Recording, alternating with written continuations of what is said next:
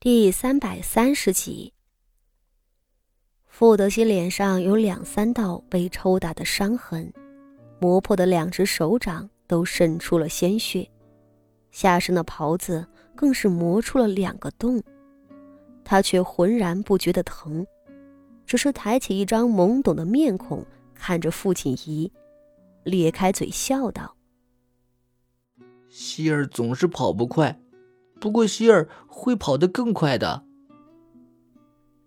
父亲仪简直悲愤交加。你，你快起来！他恨铁不成钢的道：“哪儿膝下有黄金？师傅没有教过你吗？为什么要跪着爬？为什么？”傅锦仪现在的样子可比方才更可怕。只可惜，傅德熙是听不懂的，他依旧跪在地上，伸手挠一挠后脑勺，道：“希儿要爬，希儿要爬。弟弟们说希儿是畜生，畜生就应该爬着。”只听“啪”的一声，傅锦仪的第二个耳光落在了傅德熙的脸上。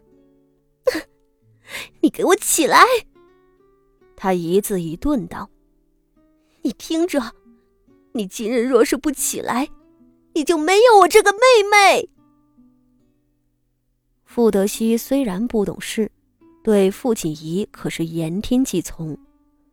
没有妹妹这话，他可是听懂了。他脸上闪过一丝费解和委屈，随后连忙站了起来，道：“我听妹妹的，我不能没有妹妹。”不能没有，我最喜欢妹妹了。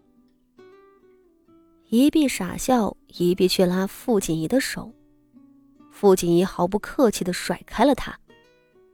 好，好啊！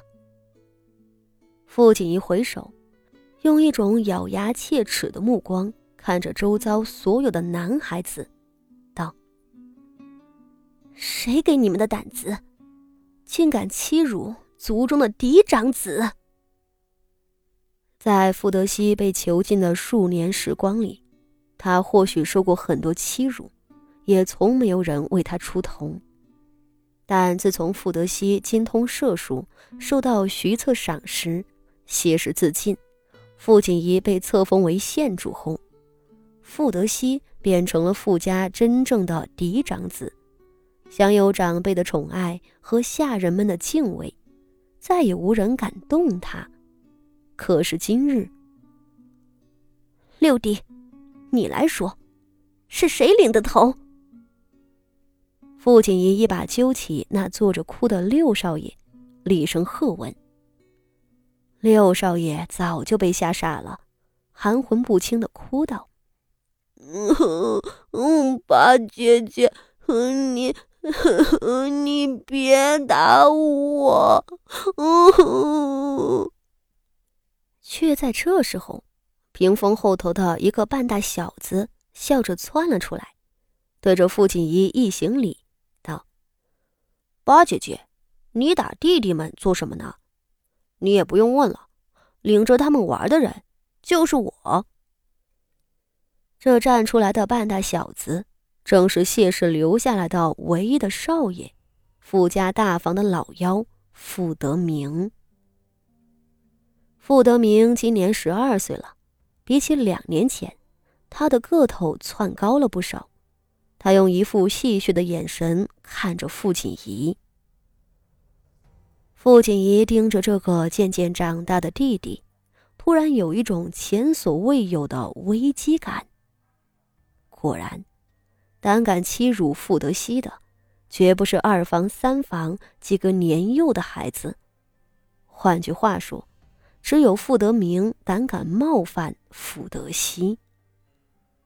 傅德明已经不是从前的模样了，他从一个失去生母、被长辈们抛弃的杂草，变成了宫中皇孙们的伴读。傅守仁也因此对他寄予厚望。毕竟傅德熙一直没有治好。傅锦衣突然间说不出话了，他没有了此前的怒发冲冠，没有了想要冲上去狠狠给对方一耳光的冲动，他只是静静的站着。虎弟弟，你倒是长本事了啊！他冷冷的吐出一句话。旁人畏惧傅锦仪的县主身份，傅德明可不怕。他嘿嘿一笑，鄙夷的看着满身狼狈的傅德熙道：“ 八姐姐，你发的什么火？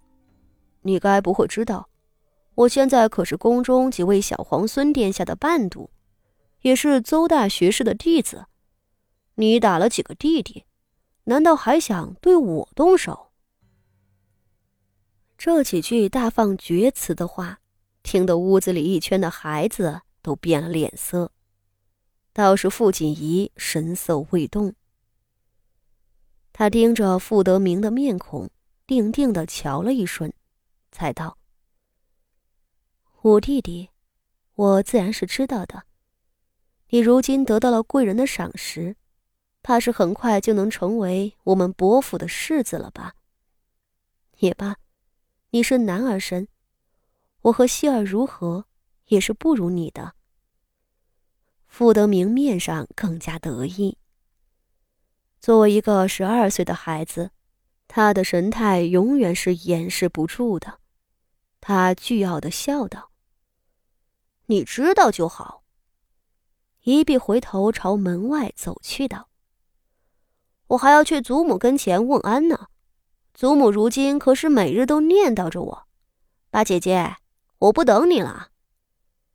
傅德明扬长而去，傅锦仪轻轻吸了一口气，伸手扯住了傅德熙的袖子，道：“希儿，咱们走。”傅德明公然欺辱傅德熙，此事虽然令傅锦仪勃然大怒。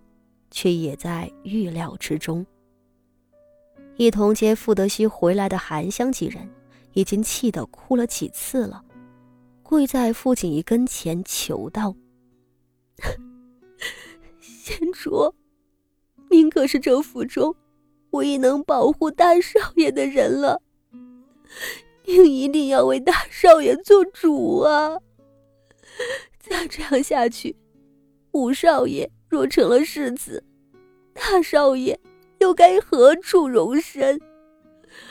过不了多久，大少爷怕是又要被赶到什么北院里关着，一辈子不见天日了。是啊，是啊，八姑娘，这可如何是好啊？连孙嫂子也犯愁道。原本想着大少爷只要病愈，便能成为富家的家主，也是姑娘您日后的依仗啊。可眼瞧着这脑伤如此难治，五少爷却已经日渐长大，翅膀也硬了。